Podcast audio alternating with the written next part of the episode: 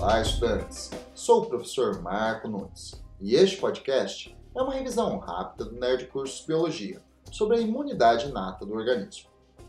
A imunidade inata envolve mecanismos de proteção básicos, não específicos, que protegem nosso corpo desde o nascimento, sem a necessidade de uma estimulação prévia. São exemplos de imunidade inata a pele, com suas camadas superficiais de células mortas e avasculares, que dificultam a entrada de microrganismos do sangue. A saliva, que possui substâncias bactericidas. A mucosa respiratória ciliada, que produz um muco pegajoso que filtra o ar. O suco gástrico, que destrói a maioria das bactérias que entram com os alimentos.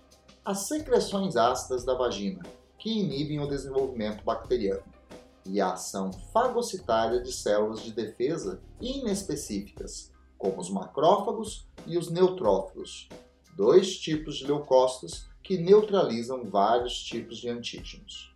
Bom, é isso aí. Continue firme nas revisões e bom estudo!